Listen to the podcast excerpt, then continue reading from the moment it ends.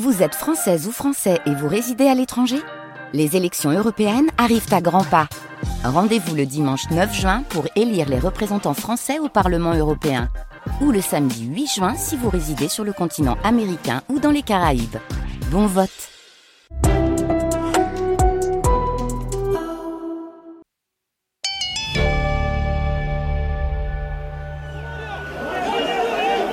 Hier soir, vers 22h, à Istanbul, les tanks se mêlent à la circulation. Les militaires investissent les ponts, prennent position à l'entrée des aéroports, instaurent le couvre-feu, procèdent à des tirs de sommation.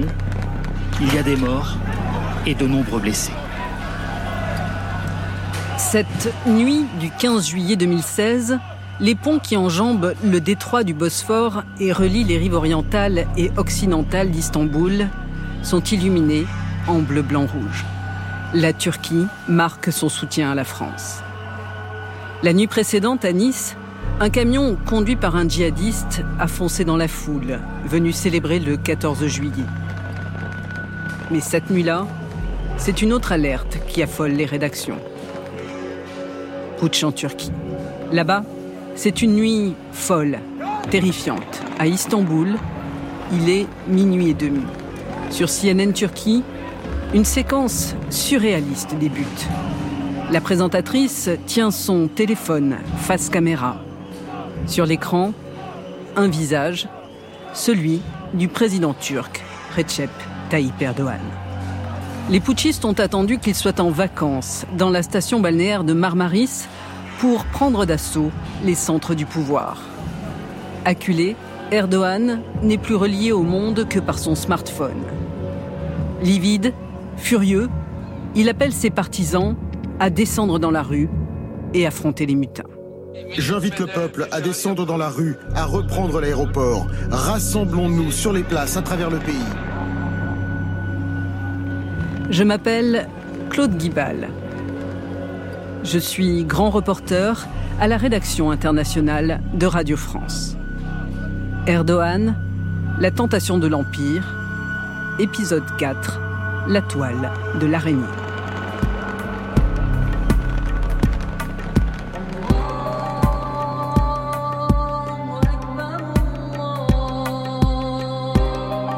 Türk milletiyle değil ama bizim diyor Erdoğan'la sıkıntımız var. Tayyip Erdogan n'est pas un démocrate de cœur. C'est un grand homme politique, grand homme d'État, c'est évident. Les affrontements feront plusieurs centaines de morts.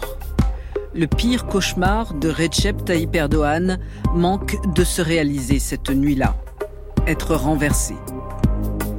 Lui qui a tout fait depuis le début de son ascension politique pour maîtriser, contrôler tous les pans de la société. Pour établir un pouvoir fort, stable, qui ne soit pas tenu par la puissance des militaires, une toile tissée au fil des années.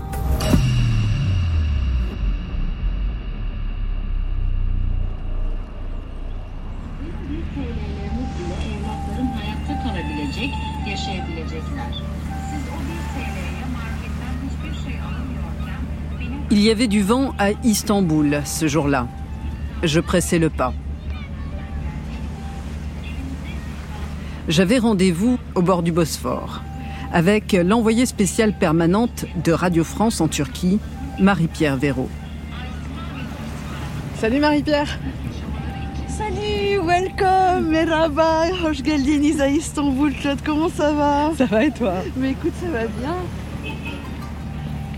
Alors on est où là? Écoute, on est à Beşiktaş, hein, on est sur les bords du les rives du Bosphore, ça fait rêver, n'est-ce pas? Euh, Et on s'approche de l'eau pour apercevoir en fait un pont euh, très symbolique, qui s'appelle le, est le pont du Bosphore. C'est le premier pont en fait euh, qui a relié l'Europe et l'Asie. Le pont du Bosphore qui s'appelle aujourd'hui le pont des Martyrs.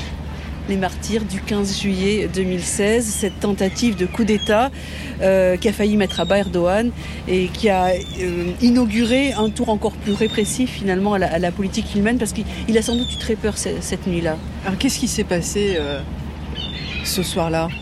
Alors, Ça a été très rapide en fait. Hein. C'est une tentative de coup d'État qui a duré quelques heures. Mais si tu veux, le, soir du 15 juillet, euh, les, les, Istanbuliotes ont découvert que euh, la police, la gendarmerie bloquaient l'accès à certains ponts du Bosphore. Dans le même temps, on apprenait qu'à Ankara, des, des, avions de chasse survolaient la ville, euh, que des hélicoptères survolaient la ville. Ici aussi, il y avait un climat très lourd. Et vers 23 heures, on apprend que c'est une tentative de coup d'État. Il va y avoir des tanks sur ce pont. Il va y avoir euh, des soldats qui vont tirer sur la foule. Parce que quand le président Erdogan finalement finit par parler au pays, il apparaît blême. Sur euh, l'écran de téléphone, c'est un appel vidéo d'une journaliste de CNN. Il est en direct à la télévision et il dit à son peuple c'est une tentative de coup d'État. On veut renverser euh, la République, on veut renverser le pouvoir allez sur les ponts, allez faire rempart de votre corps, faites échouer cette tentative de coup d'État. Et effectivement, les gens répondent. Par milliers, ils se massent sur les ponts, ils affrontent les soldats. Les soldats ouvrent le feu, c'est un traumatisme, il va y avoir plus de 300 morts. Pendant ce temps, en Ankara, euh, les avions bombardent le Parlement de la Turquie. C'est vraiment un épisode extrêmement traumatique dont on n'a pas forcément pris la mesure, en tout cas pour Erdogan et pour la Turquie, qui est pourtant habituée au coup d'État. Mais là, des soldats turcs qui bombardent les institutions de la République turque, des soldats turcs qui tirent sur d'autres soldats turcs. C'était une mutinerie, mais toute l'armée n'était pas derrière cette tentative de coup d'État, qui ouvre le feu sur la foule, sur une foule pacifique c'était assez, c'était inédit. Et quand Erdogan arrive, est amené en avion euh, à Istanbul, c'est une foule de centaines de milliers de gens qui va l'acclamer. Et là, il a gagné. En quelques heures, il a survécu au coup d'État. Il n'oubliera pas qu'une partie de l'armée a tenté de le renverser et là, la répression qui va s'abattre sur le pays sera implacable. C'est la fuite en avant hein, à partir de ce moment-là. C'est la, fuite en avant et puis il se rend compte que euh, ceux qui l'accusent d'avoir fomenté le coup d'État, les gulenistes, les, partisans de, de, de Fethullah Gulen, qui étaient son allié, cet allié, Fethullah Gulen, retenez son nom. On en reparlera. Ce prédicateur, aujourd'hui réfugié aux États-Unis, est à la tête d'un immense réseau que l'on compare souvent à l'Opus Dei, réseau avec lequel il a infiltré toute l'administration et le système turc. Erdogan s'est appuyé sur lui pour conquérir le pouvoir, puis les deux hommes sont devenus rivaux, et le 15 juillet 2016, c'est sa main que Recep Tayyip a vu derrière le putsch avec cette tentative de coup d'État, il, y, a toujours cette espèce de, crainte que l'armée ne reprenne le dessus et ne mette à pas des institutions et ne prenne le pouvoir et ne, fasse un sort mauvais aux dirigeants. Et il n'y avait pas eu de toute tentative de coup d'État, en tout cas importante depuis les années 80. Donc là, disons que c'était le dernier clou mis sur le cercueil peut-être de la démocratie. La répression et le, pouvoir solitaire qu'on lui connaît aujourd'hui, implacable, euh, s'est abattu dans toute sa splendeur. Des centaines de milliers de gens ont été limogés du jour au lendemain. Le pays s'est retrouvé avec des prisons euh, à ciel ouvert pour tous les intellectuels qui osaient le contester.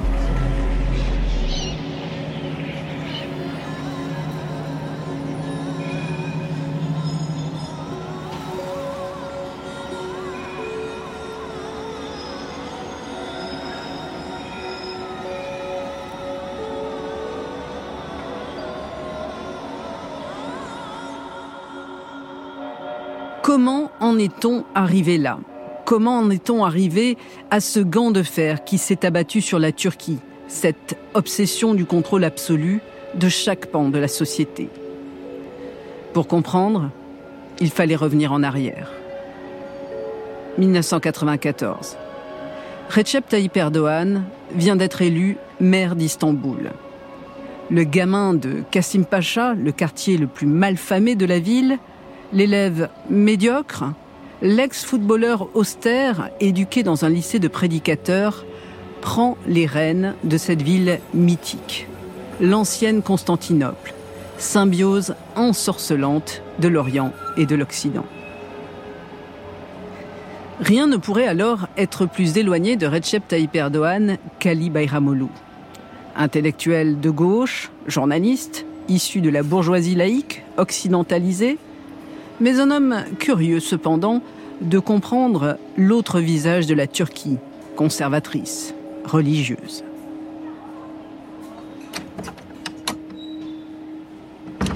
J'ai essayé de comprendre à l'époque ce mouvement islamiste, c'est un soulèvement contre le système kémaliste. Tayyip Erdogan était élu le, maire d'Istanbul. Il était ordinaire, pas très intéressant. il parlait pas mal à la télévision, dans les, dans les polémiques, il était pas mal du tout, mais c'était pas quelqu'un très profond. Et je l'ai connu personnellement. Il m'a invité avec un autre euh, copain euh, à son logement. Il voulait entrer dans la politique nationale, il voulait avoir nos idées, nos avis. Et j'ai passé une nuit, je crois, totale, 3-4 heures avec lui. À cette époque-là, il m'a pas donné aussi, il m'a m'a pas fait une grande impression, pour vous dire. Il avait, il avait aucune idée sur des, des, problèmes spécifiques, sur des problèmes politiques. Tout ce qu'il disait, moi je veux gérer la Turquie, moi je gère bien, je peux le faire. Voilà, il avait une volonté importante.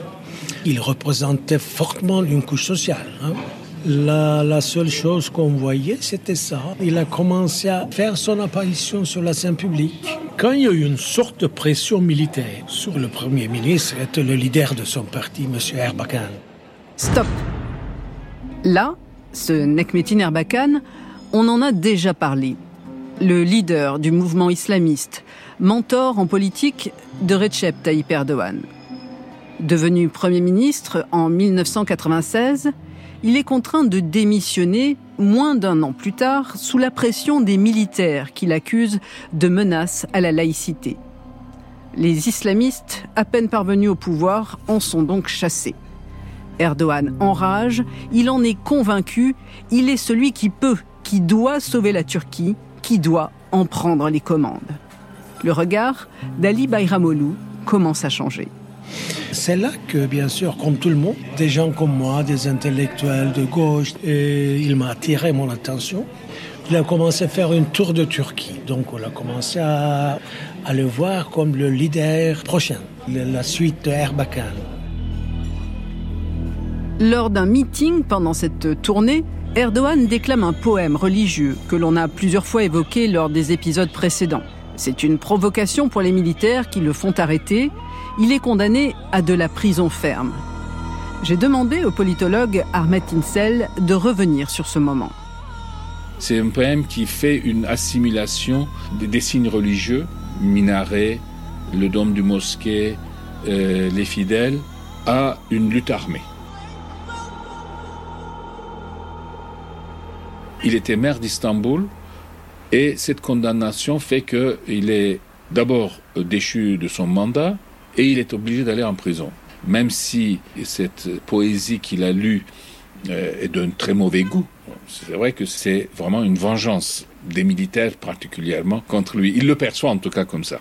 Et donc, euh, il est condamné à euh, un peu plus d'un an de prison, mais quand on est condamné à un peu plus d'un an de prison, on n'effectue que quatre mois. Il y a une interdiction d'être élu euh, politique pendant cinq ans, je crois, ou un peu plus. Il sort de cette prison et après, le parti est interdit. Et à ce moment-là, euh, les cadres, comme on dit, euh, du parti, c'est-à-dire Tayyip Erdogan, mais aussi Abdullah Gül, sa garde rapprochée, garde rapprochée Bülent Arınç, etc., commencent à réfléchir sur comment on peut sortir de ce cercle vicieux où euh, tous les dix ans, chaque fois qu'il y a une tension, le parti est interdit. En 71 est interdit, après le coup d'État de 80 est interdit, et là, une nouvelle fois, est interdit en 99, je crois. Et il commence à, réfléchir sur comment on peut sortir de, cette, euh, de ce destin, euh, si vous voulez. Les cadres se mettent à l'écart. Et il commence à discuter au sein du parti euh, du renouvellement de l'image du parti. Et très rapidement, en 2001, ils vont créer ce parti de justice et du développement, euh, l'AKP, qui affiche une volonté de rompre avec les traditions euh, politiques de euh, l'islam politique turc. Ils veulent constituer une sorte de du centre. Ce qu'il a en tête, Tayyip Erdogan, c'était d'absorber la droite libérale, d'occuper la totalité du terrain de la droite et euh, de mordre sur une partie du centre-gauche.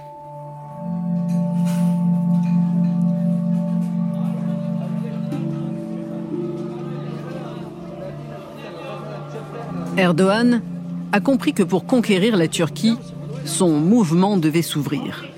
Et c'est ainsi que des gens comme l'intellectuel de gauche Ali Bayramoglu ont pu, à cette époque, se rapprocher de lui. Une fois qu'il est sorti de prison, il a commencé à contacter les milieux libéraux. Par libéral en Turquie, on ne comprend pas la même chose qu'en France. Hein. En France, quand on dit libéral, c'est plutôt vers la, vers la droite.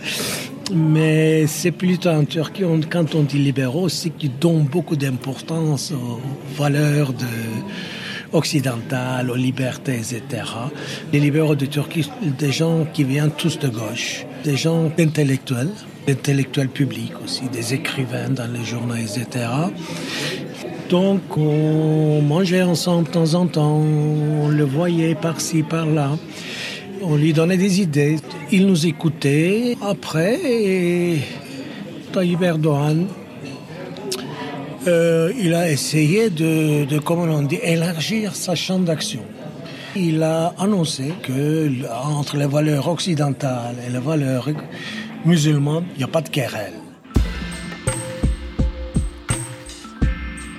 En 2002, l'AKP, qui a à peine un an d'existence, remporte les législatives. 34,22% des suffrages. Ce score lui permet d'obtenir la majorité absolue à l'Assemblée et de former seul un gouvernement. Interdit de politique depuis sa condamnation en 1998, Erdogan doit laisser son numéro 2, Abdallah Gül devenir Premier ministre avant de parvenir à contourner la sentence. Un an plus tard, en 2003, il est nommé Premier ministre.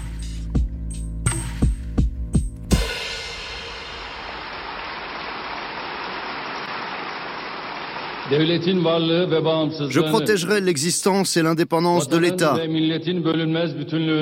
l'intégrité indivisible de la patrie et de la nation, et la souveraineté inconditionnelle de la nation.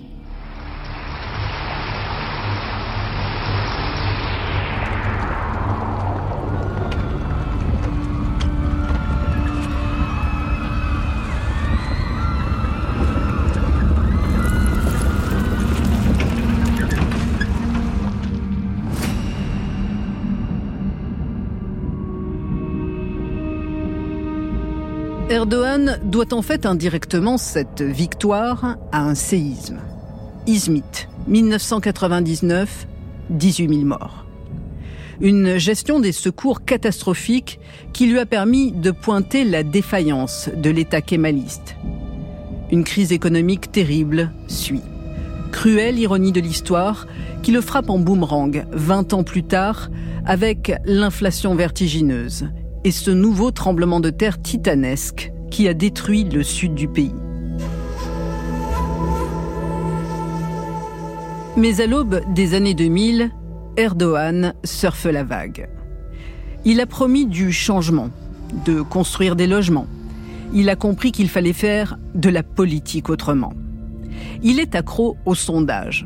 Il en commande fréquemment pour connaître, pour comprendre l'air du temps, pour aller au devant des préoccupations, des désirs d'un électorat qu'il cherche à séduire, à conquérir.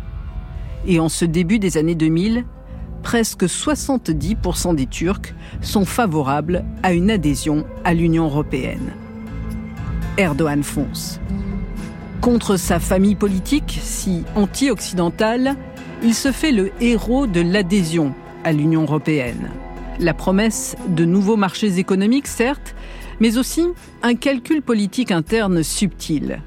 Il sait que si la Turquie devenait membre de l'Union européenne, l'armée ne pourrait plus prétendre garder la main sur le pouvoir.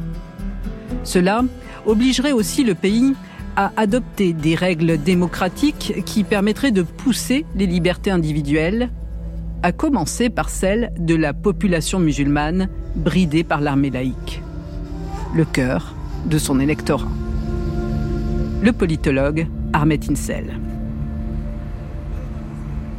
Il est perçu comme, euh, comme vraiment l'étoile montante de la Turquie. Et d'abord, il est très dynamique. euh, il euh, s'engage, il prend des risques. Il lance énormément de réformes. Euh, changement du code pénal, changement, libéralisation considérable dans le code civil, une démocratisation significative dans l'organisation de la société civile, notamment pour le droit d'association, pour le droit de protestation, etc. Euh, il y a un vrai souffle de liberté et de démocratisation en Turquie qu'on le sent surtout jusqu'en 2005-2006.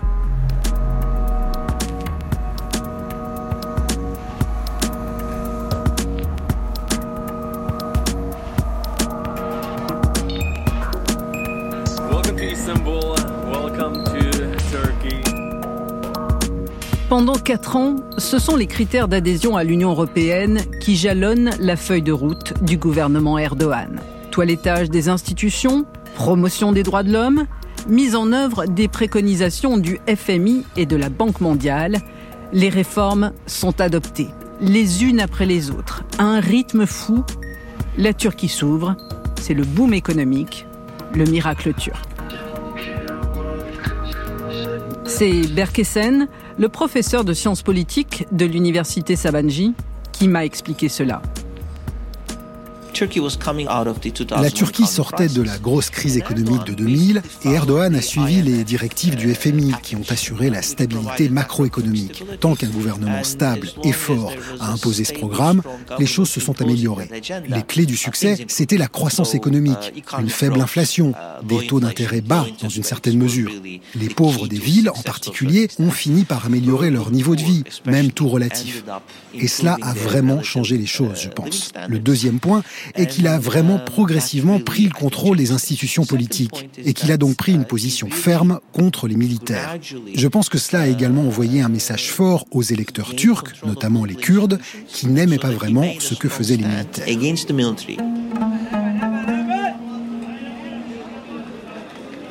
Les Kurdes. Là encore, un coup de maître.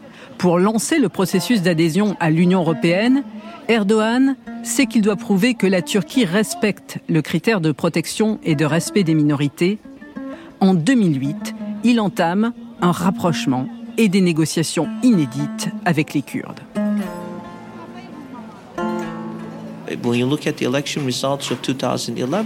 Quand vous uh, regardez les résultats des élections de 2011, son parti a obtenu plus de votes des Kurdes que le parti nationaliste kurde lui-même. À l'époque, il pouvait faire valoir auprès de tous les électeurs qu'il allait défendre la stabilité macroéconomique, imposer un gouvernement stable et qu'il était prêt à faire des réformes, à négocier avec l'Union européenne et à démocratiser le pays. Je pense que c'était un argument de vente pour de nombreux électeurs.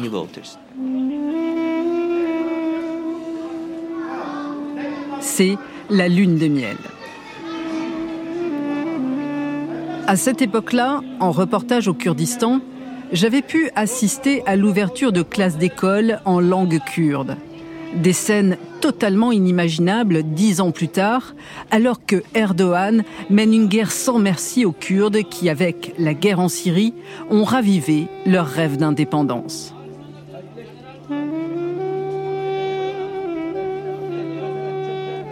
Mais fin des années 2000, au moment même où il négocie avec les Kurdes, autre révolution. Erdogan lève un tabou. Le génocide arménien.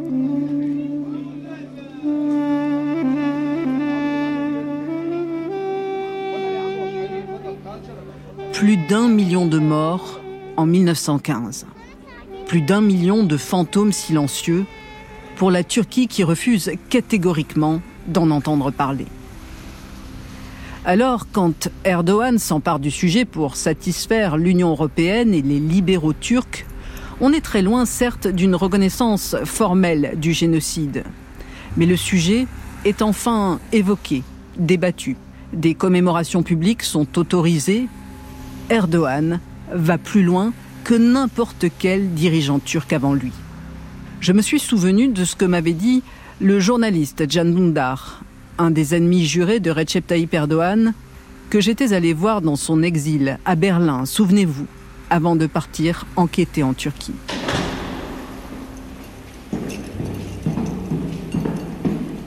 Hello. Hello. Welcome to Berlin. Hello, I'm Claude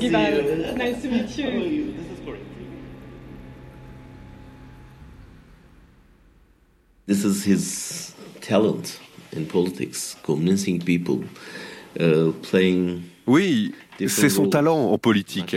Convaincre les gens, jouer plusieurs rôles, taper à plusieurs portes. Dès qu'il est coincé, il en ouvre une nouvelle sans qu'on s'y attende et il va chercher de nouvelles alliances. For example, I mean, he- one stage he s- decided to approach Par exemple, quand il s'est rapproché de l'Arménie, c'était très courageux, car de la part d'un conservateur, c'était quasi impossible de convaincre les siens. Et nous, bien sûr qu'on devait soutenir ce geste. Euh, Comment aller contre?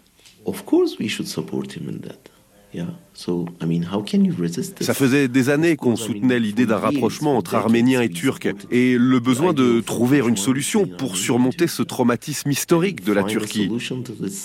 Historical trauma of Turkey. Bien sûr qu'on l'a soutenu pour ça. supported him at that stage.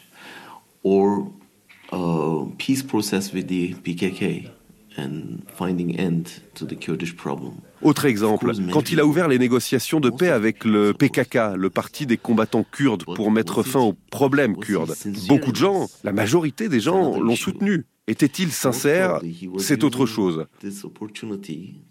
Get rid of these problems, which makes him cornered. So Vraisemblablement, il a utilisé cette opportunité pour se débarrasser des problèmes qui le cernaient. Alors il a essayé de trouver une solution. Ok, on essaie l'Arménie, on essaie les Kurdes. Tiens, et si on essayait avec les gauchistes ou le rapprochement avec la Syrie? Ces tactiques prenaient les gens par surprise. Il utilisait dix trucs au même moment. Jongler avec autant de balles sans les faire tomber, c'est un talent incroyable.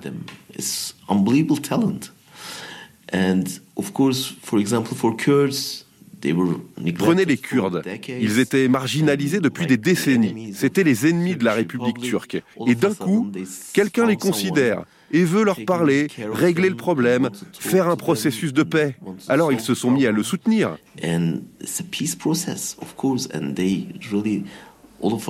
Car ils ont pensé que sans Erdogan, il n'y aurait pas de solution, pas d'alternative. Mais ça, c'est Erdogan. But this is Erdogan. Erdogan n'a pas attendu de devenir Premier ministre pour ancrer son pouvoir. Berkessen, le professeur de sciences politiques, m'en avait donné des exemples. Starting from 1990s, Islamists began to À partir de 1998, les islamistes ont commencé à prendre pied dans les quartiers pauvres des grandes villes. À mesure qu'ils accédaient au pouvoir local, ils ont commencé à distribuer des ressources publiques, vous savez, à proposer des appels d'offres publics à des entreprises conservatrices et à conclure des accords avec toutes les personnalités religieuses conservatrices et pieuses qui faisaient partie de leur mouvement.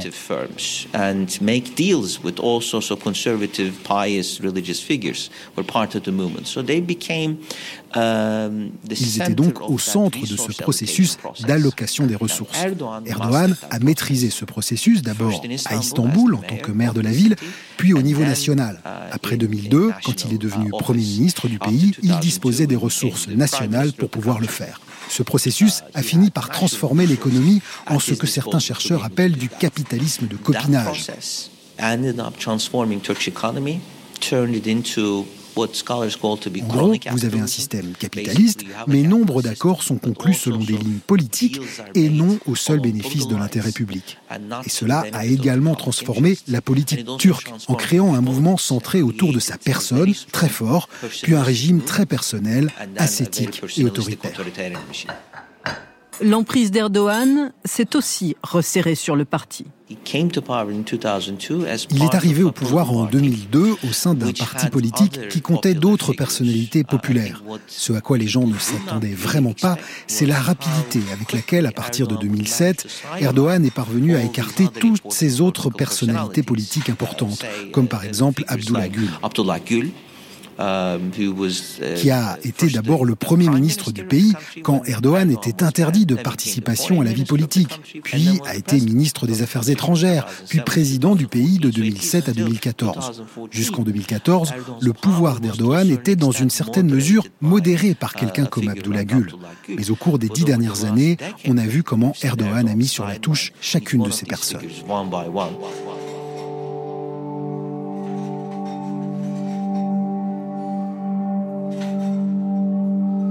Mais le meilleur des réseaux sur lequel Erdogan a pu s'appuyer, c'est évidemment le champ du religieux.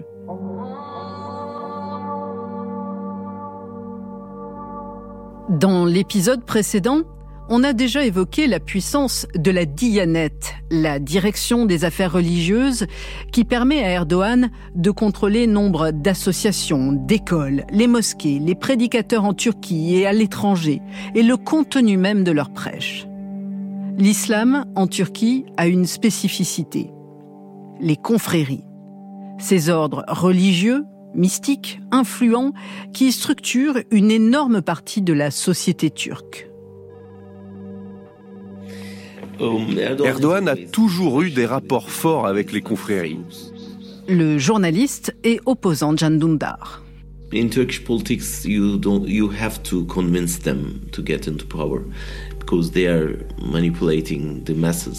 Quand vous faites de la politique en Turquie, vous devez avoir leur soutien pour arriver au pouvoir, car elles manipulent les masses. Selon le dirigeant qu'elles vont soutenir, les foules vont les écouter et voteront pour lui. C'est pourquoi les confréries sont un acteur important de la politique en Turquie. Um,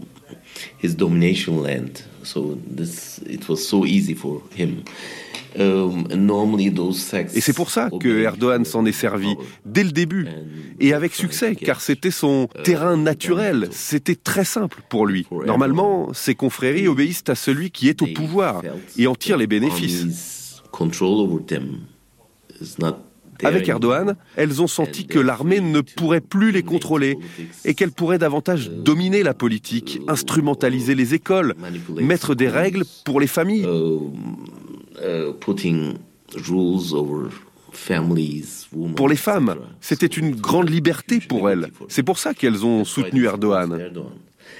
And in fact, Erdogan found a, network ready when he came to power. They were already there, but they were not allowed to get into politics. And all of a sudden, with Erdogan, Erdogan a, trouvé un réseau tout prêt quand il est arrivé au pouvoir. Jusqu'alors, ce réseau existait, mais il n'avait pas le droit de faire de la politique. Alors d'un coup, quand Erdogan est arrivé, les confréries ont eu la possibilité de plonger dans la politique.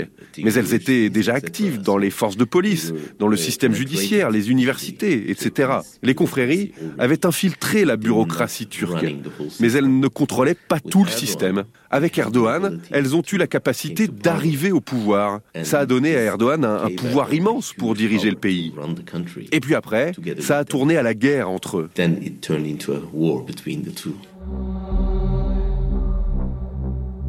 Et c'est évidemment à la confrérie de Fethullah Gulen que Can fait référence. Ce Fethullah Gulen, souvenez-vous, dont on a parlé en début de cet épisode, à la tête d'un opus dei musulman. Soutien, devenu rival, puis ennemi juré d'Erdogan. Gulen was already very important figure when Erdogan came to power. So with this collaboration of the two, Gulen était déjà très influent avant qu'Erdogan n'arrive au pouvoir. Mais en collaborant tous les deux, main dans la main, ils ont mis l'armée sur la touche de la scène politique et ont dirigé la bureaucratie ensemble. Gulen contrôlait l'appareil administratif et aidait Erdogan à diriger. Erdogan, lui, donnait l'argent. Ils étaient très contents comme ça pendant des années, jusqu'à ce que le magot soit trop gros pour être partagé. Vous pensez que c'est ça qui a fait la rupture entre Gulen et euh, Erdogan? At one point, uh, the money was really big, and Erdogan tried to control this. À un moment, l'enjeu financier était devenu très important. Erdogan voulait garder la main et il n'était plus d'accord pour partager. Gulen's reaction was tough. Alors Erdogan a voulu reprendre le pouvoir sur eux. La réaction de Gulen a été très forte.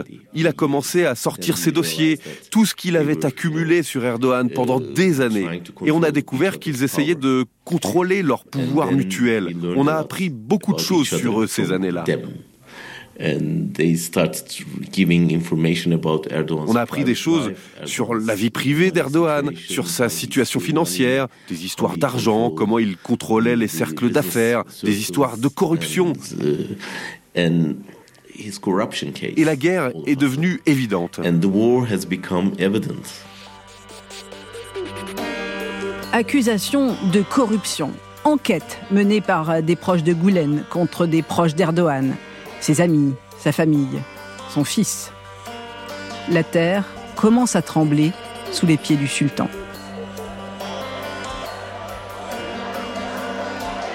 La contestation commence. Et elle arrive par où on ne l'attend pas.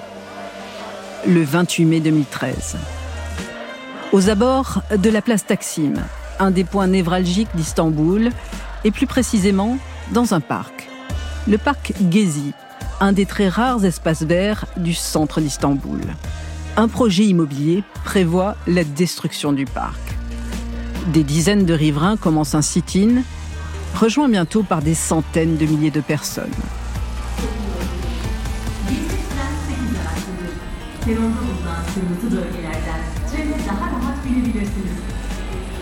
Ma fixeuse, Séville, voulait me montrer où s'étaient produites ces manifestations, les plus importantes de l'histoire de la Turquie moderne.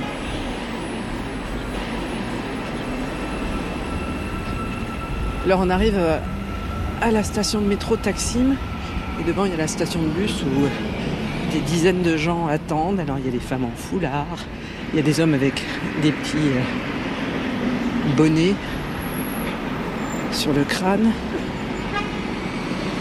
Il y a ces grands arbres. En fait, là où on est ici, donc c'est au bout de l'avenue, là, avant d'arriver sur, euh, sur la place Taksim. De l'avenue, oui. Euh, donc ici, ça faisait partie de la zone où les gens manifestaient Partout Parce que euh, les gens manifestaient non seulement dans le parc de Gizi, tout autour à Taksim, à Beyoğlu, à Şişli, ben, même à Kadıköy, sur la rive asiatique, à Beşiktaş, ah, pendant, pendant, euh, pendant des, jours, des semaines même. Ah, c'était comme un rêve. Ça a duré longtemps, euh, disons trois semaines. Et puis il y a eu la répression. Euh, et quelle répression? Quelle répression? En moins de cinq minutes, la place Taksim est bouclée. Les policiers entrent dans le parc au milieu des familles.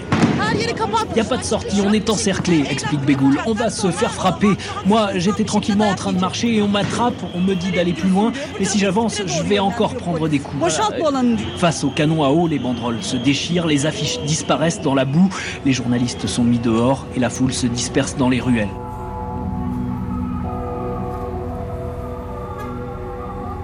Il y aura plus d'un millier de blessés et peut-être des morts avancent aussi les opposants. Ma fixeuse, Séville et moi, nous avons continué à avancer vers ce qu'il restait du parc.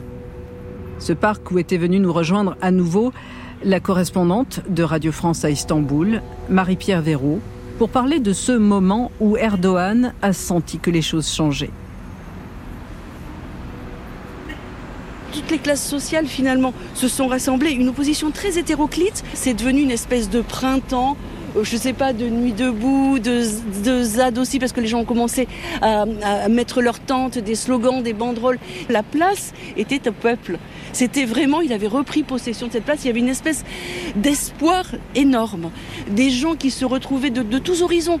Des jeunes, des moins jeunes, des gens de gauche, des gens de droite, des gens qui avaient voté AKP, euh, des écolos, euh, des LGBT. Enfin, toute cette société qui était réprimée, qui n'en pouvait plus, mais qui avait en commun euh, cette détestation de la manière dont Erdogan dirigeait le pays finalement.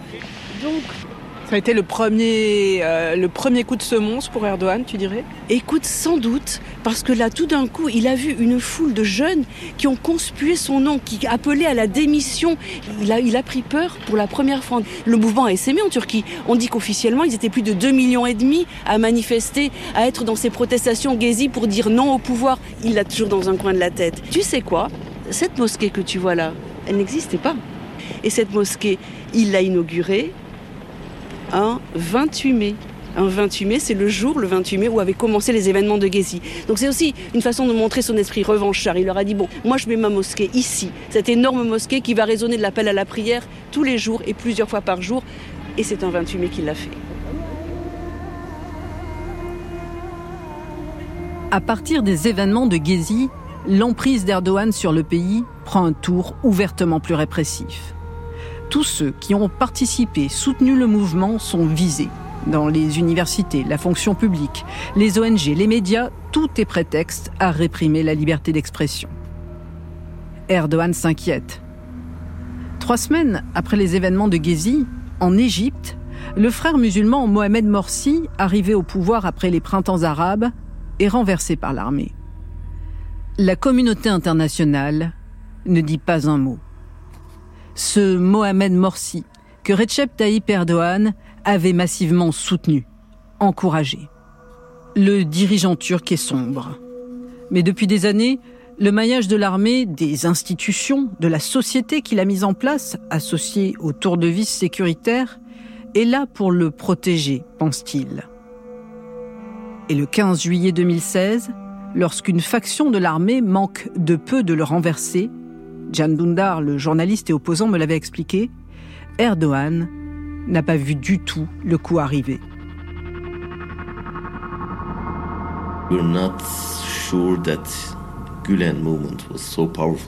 On ne savait pas que Gulen était aussi infiltré dans l'armée, car l'armée, c'est le château laïque de la démocratie turque. Comment un islamiste a-t-il pu devenir si influent au sein de l'armée?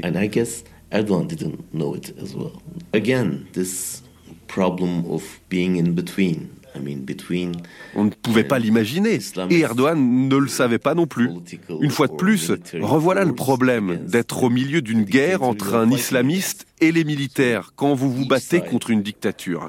Car pour nous, les deux côtés sont destructeurs. On est perdant à tous les coups. Um, mais au moins, soyons honnêtes, Erdogan, c'est une personnalité politique légale, entre guillemets.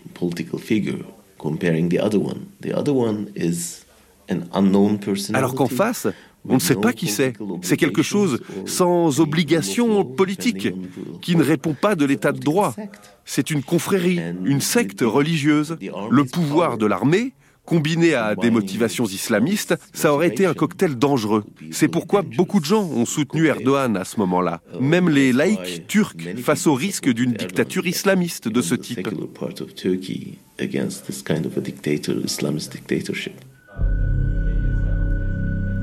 À partir de ce moment-là, m'a expliqué le politologue Armet Insel, c'est la fuite en avant. Alors, en 2016, on note clairement là un vrai bascule euh, dans l'autoritarisme. Parce qu'il déclare euh, état d'exception euh, et avec l'état d'exception, il crée un système où les décrets présidentiels se substituent aux lois.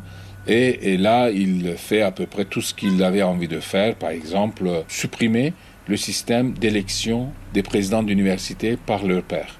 Il dit non, voilà, il n'y en a plus, c'est moi qui va nommer les présidents d'université. Ça n'a pas de rapport avec le, tentative de coup d'État.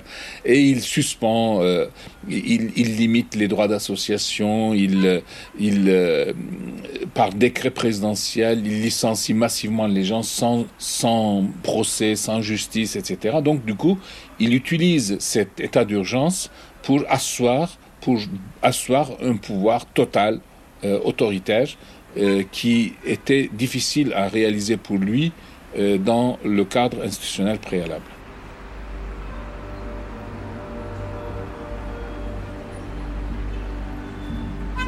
En 2017, par référendum, Erdogan fait modifier la Constitution pour établir un régime présidentiel qui lui donne quasiment tous les pouvoirs. le poste de Premier ministre est supprimé. Le président, désormais, nomme le gouvernement, peut gouverner par décret, déclarer seul l'état d'urgence, dissoudre le Parlement, nommer certains hauts fonctionnaires et magistrats. Le texte permet aussi à Erdogan de briguer deux nouveaux mandats et de rester au pouvoir jusqu'en 2029. Il ne faut pas oublier que l'autoritarisme euh, en Turquie n'est pas arrivé avec Tayyip Erdogan. Tayyip Erdogan n'est pas un démocrate de cœur, ça c'est évident. Ni démocrate de tempérament, euh, ni démocrate de conviction. C'était un démocrate par nécessité. Et la force peut-être de la tradition démocratique en Turquie, c'est qu'il a fait comprendre à Tayyip Erdogan au début des années 2000 que pour arriver au pouvoir, et pour asseoir son, son assise euh, dans les institutions, on a besoin d'arriver au pouvoir par la démocratie, par les élections. Donc Tayyip Erdogan est un démocrate d'opportunité et je, dirais que toute la malchance de la Turquie, c'est que ces pratiques démocratiques faibles, ces institutions démocratiques faibles, n'ont pas été capables de tenir Tayyip Erdogan dans l'obligation de rester dans la ligne démocratique. À partir du moment où cette obligation disparaît, on a vu la vraie nature de Tayyip Erdogan. Une fois que vous avez passé le Rubicon, vous ne pouvez plus revenir en arrière. Aujourd'hui, Tayyip Erdogan, même s'il sentait que la démocratie était le moyen de rester au pouvoir, ne peut plus revenir en arrière parce qu'il a été trop loin dans les crimes antidémocratiques.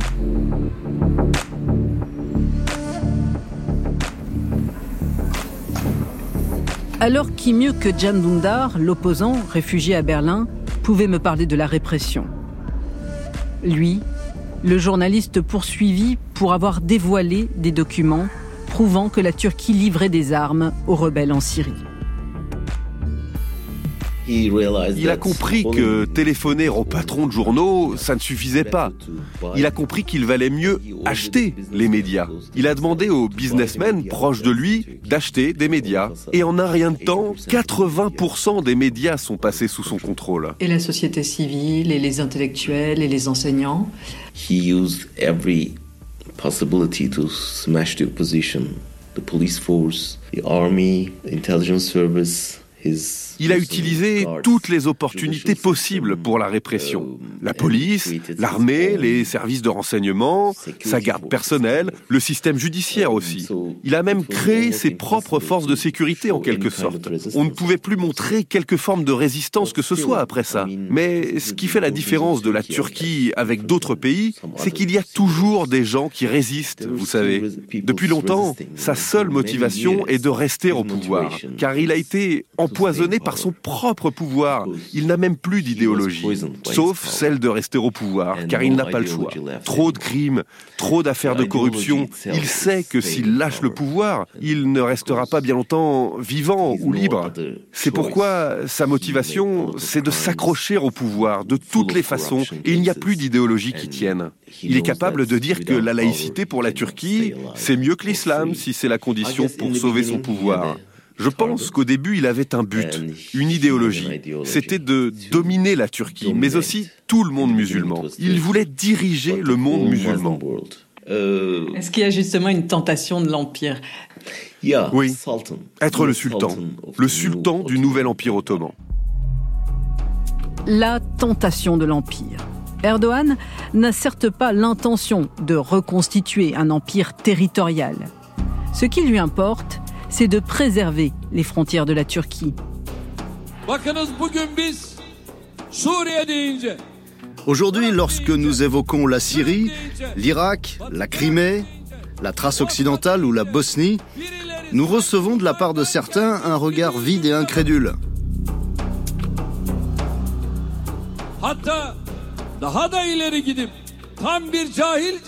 Avec l'audace de leur ignorance, ils vont même jusqu'à oser nous interroger. Mais quel peut bien être le lien entre la Turquie et l'Irak? Qu'est-ce qui peut bien la relier à la Bosnie? Ils voudraient que nous parlions de ces terres comme de pays étrangers. Mais ces terres constituent une partie de notre âme.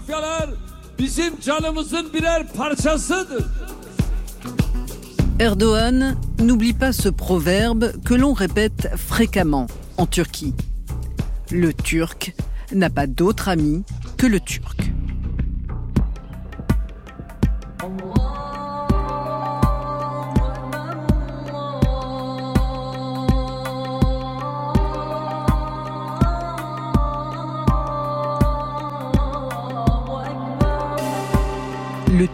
N'a pas d'autre ami que le Turc C'est le titre du prochain et dernier épisode de ce podcast.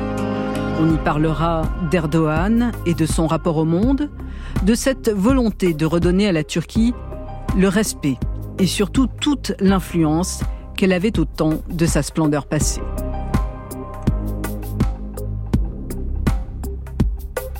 Erdogan, la tentation de l'Empire, est un podcast original de France Inter en collaboration avec la rédaction internationale de Radio France.